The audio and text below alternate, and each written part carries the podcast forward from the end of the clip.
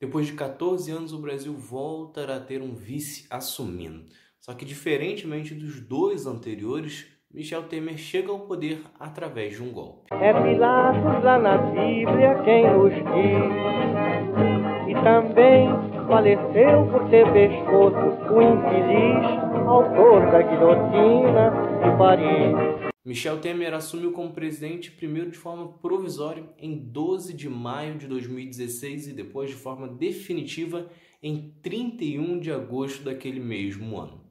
Acontece que, mesmo tendo sido eleito junto de Dilma, Michel Temer só chega à presidência através de um golpe promovido pelo Congresso e financiado por setores da economia e grupos políticos que não haviam conseguido chegar ao poder através das eleições democráticas.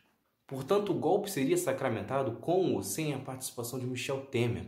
Haviam outros interesses na derrubada de Dilma. Só que Temer foi o primeiro da linha de sucessão a se interessar pelo golpe e acabou aproveitando a oportunidade para virar protagonista da política brasileira. Durante o mandato de pouco mais de dois anos, Michel Temer teve como objetivo implementar uma agenda política da direita Boa parte de suas propostas estavam no programa de Aécio Neves derrotado nas eleições. O próprio PSDB figurou no ministério de Temer. Só que logo no começo do governo, nas primeiras semanas, Temer já é envolvido em diversas acusações de corrupção, desde participar de esquemas para derrubar Dilma até mesmo a receber dinheiro de empresas em troca de favores. Ainda assim, como estava na presidência servindo a interesses de grupos políticos e econômicos que mandam no Brasil, Temer foi aprovando seus projetos sem nenhuma dificuldade. O primeiro deles foi de congelamento de gastos públicos, que impôs um teto de 20 anos para os investimentos em áreas como saúde, educação e muitas outras. Em seguida, aprovou a lei de terceirização para todas as atividades profissionais e também a reforma trabalhista, que retirou direitos dos empregados sob a alegação de que isso iria gerar mais empregos no Brasil.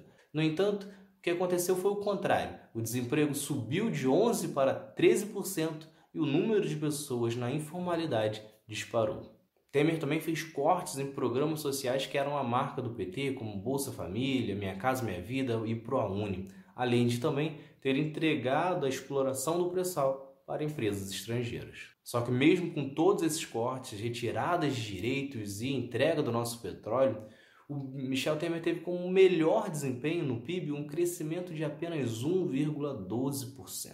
Na história, todos os presidentes da República já tiveram no mínimo um ano com um desempenho melhor. Até mesmo Collor chegou a ter 1,50% de crescimento em 1991. Com estimativa de crescimento de apenas 0,90% desse ano, Bolsonaro, por enquanto, é o único candidato a tirar esse trono de baixo crescimento de Michel Temer.